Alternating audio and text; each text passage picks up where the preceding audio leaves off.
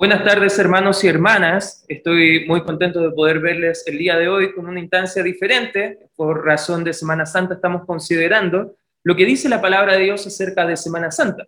Y para poder eh, estudiar la palabra de Dios, el día de hoy, quisiera invitarte, por favor, que me acompañes en tu Biblia, en el libro de, de Lucas, Lucas capítulo 23. Estamos considerando los textos que hablan en la Biblia acerca de lo que Cristo dijo en el tiempo de la cruz pero antes de, estudiar lo que dice este pasaje, quisiera iniciar haciéndote una pregunta. Si el día de hoy llegaras al fin de tu vida, si hoy fuera el último día que tienes aliento de vida, que tienes vida, por alguna razón, a lo mejor llegaras hoy al fin de tu vida y encontraras la muerte, ¿estarías hoy en el paraíso? ¿Irías tú al lugar eterno que Dios ha preparado para los creyentes, los hijos de, Él, por toda la eternidad?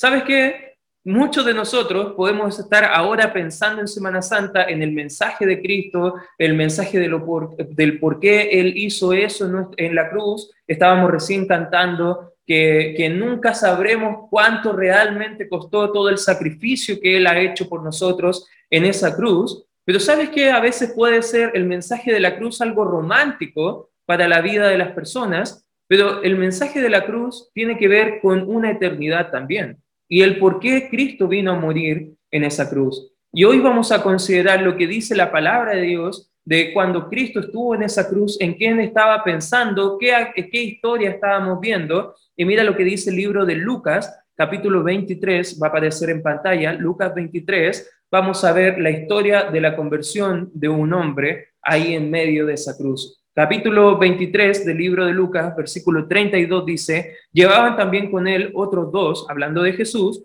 que eran malhechores para ser muertos. La palabra malhechores acá significa ladrones que probablemente infringieron delitos con dureza, con violencia, probablemente mataron a las personas que habían robado. Versículo 33 dice, y cuando llegaron al lugar llamado de la calavera, le crucificaron allí y a los malhechores, a estos ladrones, uno a la derecha y la otra y el otro, perdón, a la izquierda. Ahí como ven en la pantalla, quizás podríamos ver la, imagen de ese monte, tres cruces clavadas, eh, Cristo al medio y un ladrón a cada lugar. Y es bien interesante lo que está pasando en este momento, versículo 34. Y Jesús decía, Padre, perdónalos porque no saben lo que hacen. Y repartieron entre sí sus vestidos echando suertes. 35. Y el pueblo estaba mirando, y aún los gobernantes se burlaban de él diciendo, a otro salvó, sálvese a sí mismo, si este es el Cristo, el escogido de Dios. Ahí estaban burlándose de él. Bueno, a otro salvó, ¿y por qué no puede salvarse ahora? Si él dice que es el Cristo, el escogido, ese Salvador que Dios prometió, ¿por qué no se está salvando así? La gente estaba burlándose de él. Fíjate los soldados, 36. Los soldados también le encarnecían echándose perdón, acercándose y presentándole vinagre. Ahí estaban además añadiendo un poco de tortura, molestándole incluso en momentos de sufrimiento y diciendo, si tú eres el rey de los judíos, sálvate a ti mismo. La misma idea. Si tú has venido a salvar, ¿por qué no te salvas? Si tú has venido a salvar, ¿por qué no te salvas? Más encima ponen como burla un letrero en su, en su, en su cruz, en la parte de encima, y dice que había también sobre él un título escrito con letras griegas, latinas y hebreas, este es el rey de los judíos. Versículo 39, uno de los malhechores, de los ladrones que estaban colgados, le injuriaban diciendo, si tú eres el Cristo, sálvate a ti mismo y a nosotros. Otra vez, la misma idea, sálvate, sálvate. Respondiendo el otro, le reprendió diciendo, ni aún temes a, tú a Dios, perdón, estando en la misma condenación, por favor subraya eso en tu Biblia. Ni aún temes tú a Dios estando en la misma condenación. Versículo 41. Nosotros, a la verdad, justamente padecemos porque recibimos lo que merecieron nuestros hechos, eh, más este ningún mal hizo. Ahí estaba reconociendo su culpa. Y dice, y dijo a Jesús, acuérdate de mí cuando vengas en tu reino. Y mira lo que está respondiendo. Si puedes ir a este momento, estaba Cristo clavado en una cruz, un ladrón a, una, a un lado, el otro ladrón al otro lado. El mundo estaba injuriándole y le estaban diciendo, sálvate, la gente que le estaba llevando a la cruz le decían, sálvate a ti mismo. Uno de los ladrones estaba diciendo, sálvate y sálvanos. Y el otro, interesantemente, estaba diciendo, no lo molestes.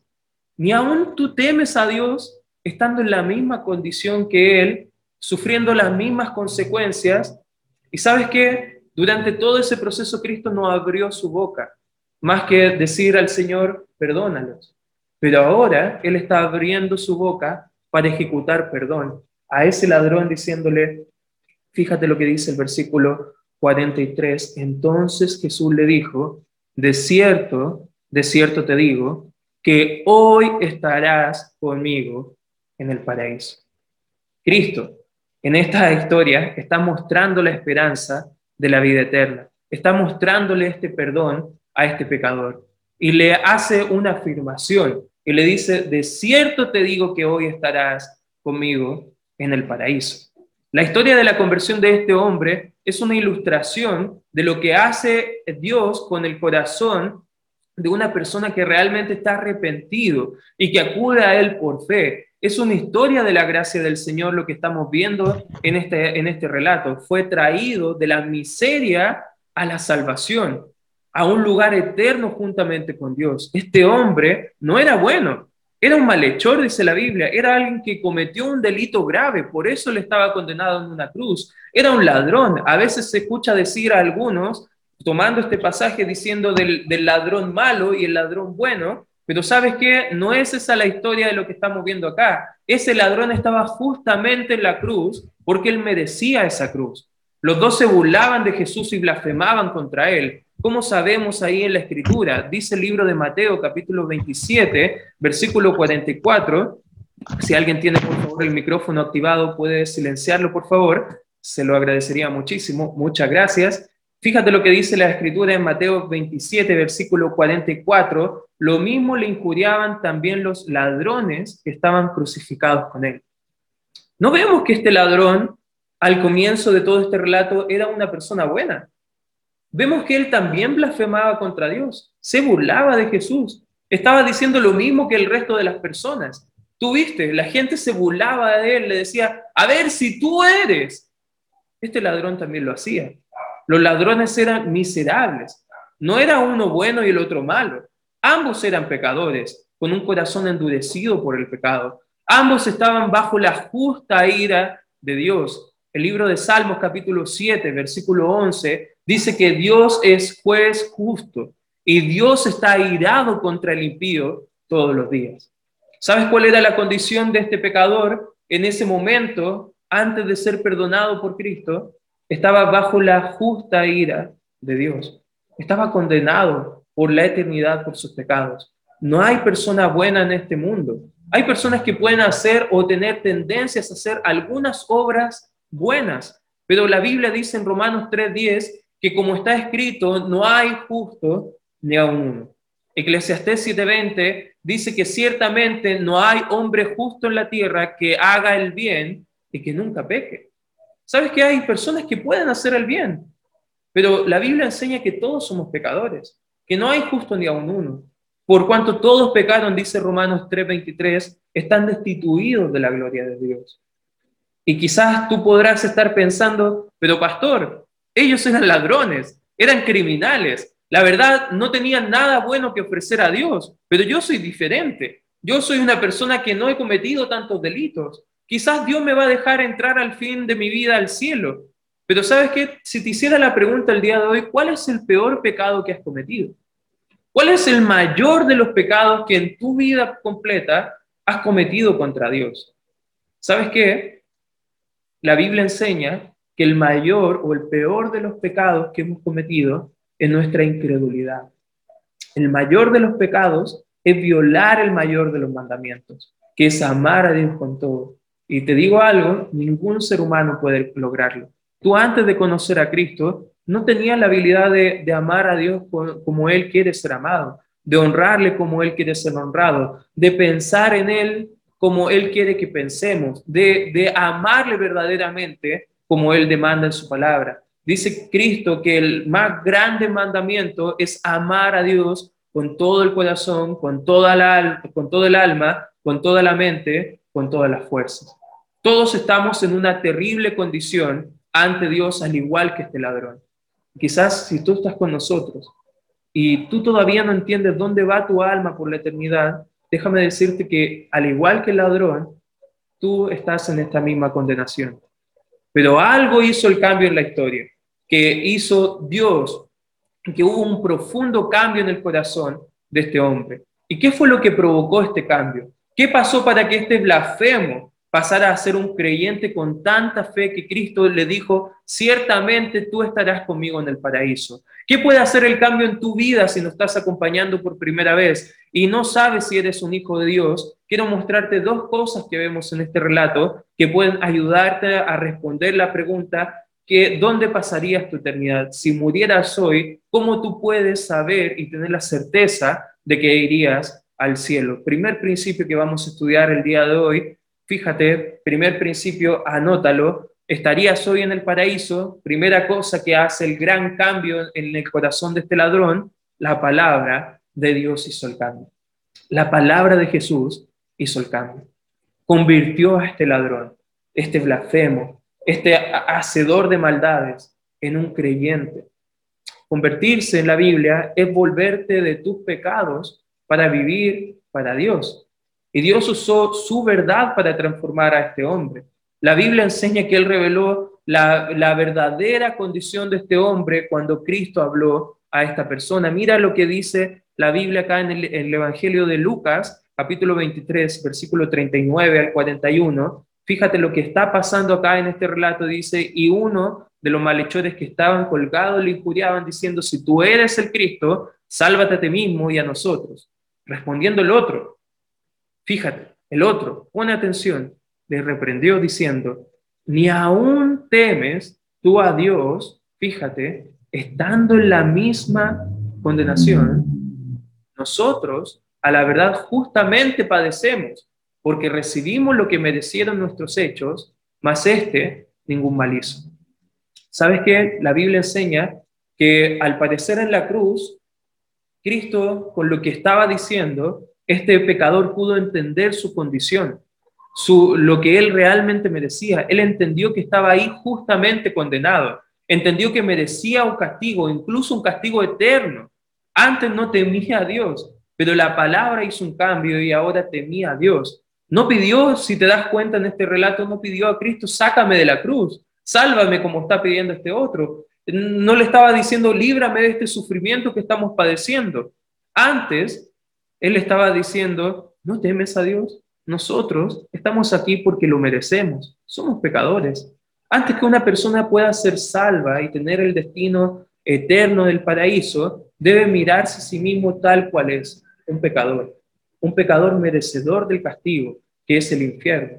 Y si tú te crees lo suficientemente bueno, déjame decirte que la Biblia hace una radiografía de nuestra, de nuestra alma muy diferente y enseña que ahora mismo ya estamos condenados. El libro de Juan capítulo 3 versículo 18 dice que ya estamos condenados. No seremos condenados cuando lleguemos al fin de nuestra vida. Si somos pecadores, no hay un destino que nos pueda librar del castigo eterno que es el infierno. El libro de Romanos capítulo 6 versículo 23 dice, porque la paga del pecado es muerte. Y está hablando de una muerte eterna en el infierno. Tú y yo por nuestro pecado merecemos el infierno.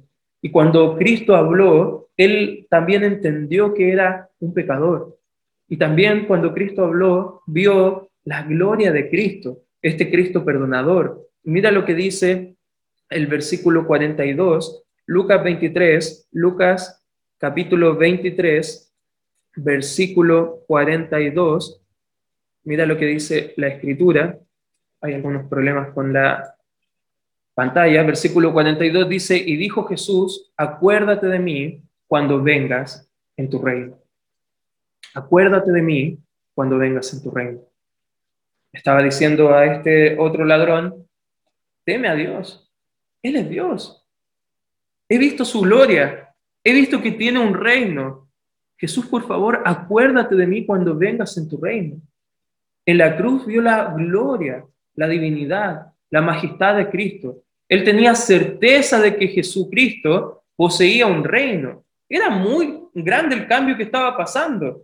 a un momento estaba injuriando y burlándose de Cristo y ahora estaba contemplando al Rey de Reyes y Señor de, señores crucificado. Él tenía la certeza de que Cristo era un rey. Recuerda que este hombre era un judío. Probablemente aprendió de Cristo en la Torá en el Antiguo Testamento. Llegó a ver y a creer en Jesús como el Cristo, el Mesías, al verle sufriendo. Quizás él le pudo estar recordando las profecías, por ejemplo, del libro de Génesis, capítulo 3, donde prometió Dios enviar a alguien que iba a pisotear la cabeza de la serpiente y que podía librar del pecado y restablecer la comunión con Dios por la eternidad al pecador. Quizás él escuchó del Hijo del Hombre que se sentaría un día en el trono de David y él gobernaría sobre su pueblo Israel. Quizás él aprendió en la sinagoga que él iba a tener que ser un siervo sufriente, como lo dice Isaías 53. Y probablemente durante la experiencia de la cruz escuchó hablar a Cristo y probablemente vio el testimonio de Cristo y él pudo decir, es cierto, la palabra de Dios tiene la razón. Y sabes qué? Él pudo arrepentirse en ese momento y decirle a Cristo, acuérdate de mí cuando vengas en tu reino. La fe de este hombre era genuina y la palabra de Dios pudo hacer el cambio.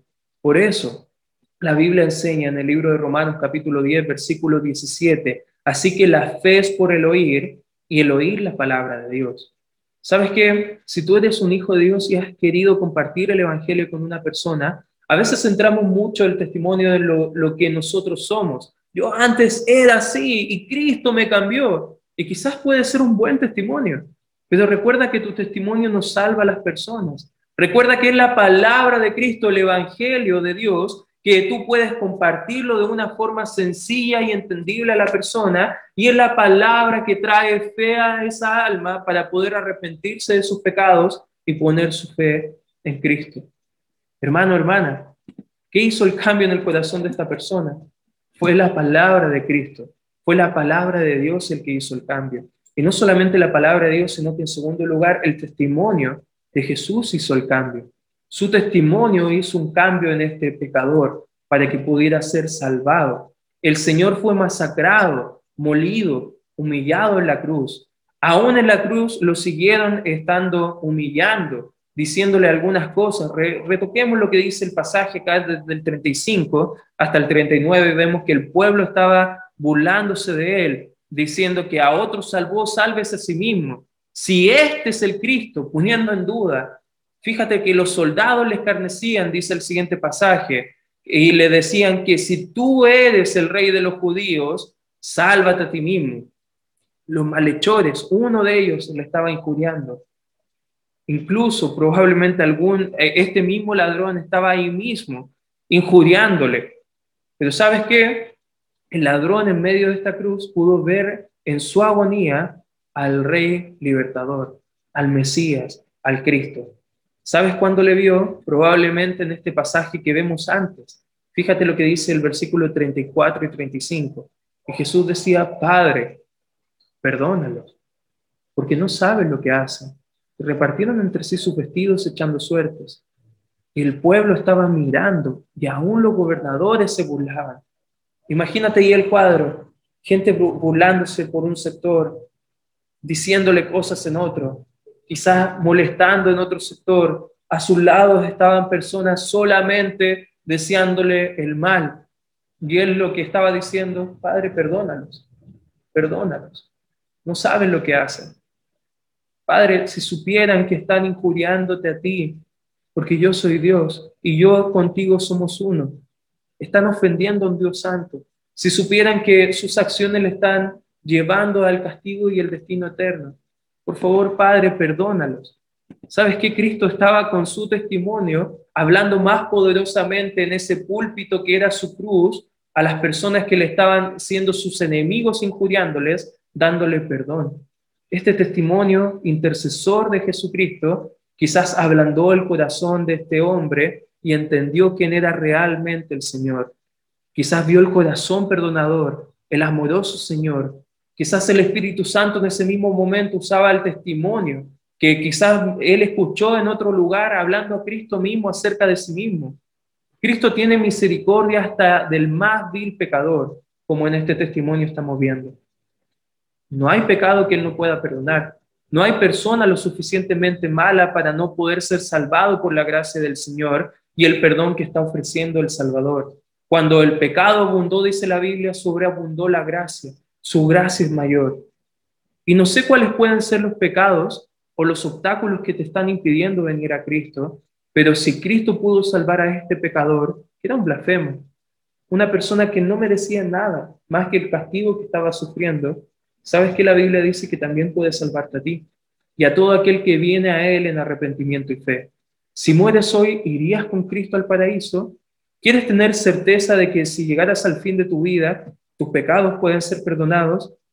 Una aplicación para ti quisiera darte el día de hoy. La Biblia enseña eh, en la Escritura que lo que demanda de nosotros los pecadores el Señor es que nos arrepintamos y pongamos nuestra fe en Él. Si tú has entendido que eres un pecador, que no hay nada bueno en ti que pueda calificarte para ir al paraíso con el Señor, que no hay buena persona, no hay hombre justo que pueda merecer la entrada al paraíso si no es mediante la, salvación que ofrece Cristo, entonces el día de hoy quiero invitarte a que te arrepientas de tus pecados, que pongas tu fe en Cristo. La, la idea de arrepentirse es soltar por lo cual uno estaba confiando y tener un giro, un cambio de dirección. A veces hay personas que están confiando en su religión, en su buena, buena forma de vivir, en su sentido de moralidad, en la justicia propia que ellos dicen de acerca de sí mismos. Suéltalo y abraza la cruz de Cristo. Confía en Cristo como tu Salvador. Pone tu fe en Cristo hoy. Confía solo en Él para ser salvo. Cristo te da la certeza, si tú haces eso, de que hoy estarás con Él en el paraíso. Lucas 23, 43, entonces Jesús le dijo, de cierto te digo que hoy estarás conmigo en el paraíso. Si tú estás con nosotros y no tienes certeza de dónde iría tu alma al fin de esta vida, quiero animarte el día de hoy, que no te vayas de esta reunión, que ahora cuando oremos, tú puedas ponerte a cuenta con el Señor, que tú puedas hablar con tus propias palabras, diciéndole al Señor, Señor, perdóname, perdóname y te pido que me salves. Me arrepiento de mis pecados. Quiero poner mi fe en ti para que me salves, al igual que este pecador. Sé que no lo merezco, pero eso es gracia, hermano. Gracia es un favor, es un regalo que Dios nos da, no mereciéndolo. Si tú te crees una persona buena, no necesitas gracia. Pero si tú entiendes que eres un pecador y que solo Cristo puede salvarte, recibe la gracia del Señor. Hoy puede ser el día donde tú pasas de la condenación eterna a quizás estar hoy mismo, si llegaras al fin de tu vida, en el paraíso. Te quiero invitar a orar. Y creyente, el día de hoy que estás con nosotros, comparte estas verdades con más personas. Puedes utilizar ahora Semana Santa para hablar de las verdades de que Cristo quiere estar con más personas en el paraíso. Y tú conoces a pecadores, tú mismo fuiste un pecador antes. Recuerda de dónde Cristo te salvó e invita a otras personas a confiar en Cristo también. Vamos a orar y vamos a responder a la palabra de Dios el día de hoy. Padre Santo, Señor, te pido en esta hora que nos ayudes, Señor, a poder entender que realmente no merecemos nada más que el castigo eterno al infierno, Señor. Y Padre, gracias te damos por este ejemplo, este testimonio de que este ladrón quizás nunca pudo bautizarse, nunca pudo congregarse en una, en una iglesia, nunca pudo hacer algo para obtener esta salvación que solamente tú ofreces, porque vemos que en este testimonio también podemos encontrar una relevancia que nos contrasta con nuestras almas, Señor, que nosotros somos indignos, al igual que este ladrón, de merecer tu perdón, Señor. Y Padre, te pido en esta hora que primeramente a tus hijos, nosotros los creyentes, podamos recordar, Señor, que este Evangelio del cual nosotros hemos recibido beneficio de salvación y perdón de pecados, no lo merecíamos, Señor. Y que este mensaje está dispuesto a más personas a ser entregado. Padre, ayúdanos, danos poder, fuerza de nuevo, Señor. Quita ese temor y vergüenza de poder compartirte. Que hablemos a otros, Señor, lo maravilloso que hiciste por nosotros en la cruz al perdonar nuestros pecados. Acuérdate de nosotros, Señor, y sé que así lo harás. Tenemos la confianza de que iremos, iremos al cielo también, porque nos hemos arrepentido y hemos puesto nuestra fe en ti, Señor. Danos valor para poder hablar de ti a personas durante este tiempo de Semana Santa, Señor.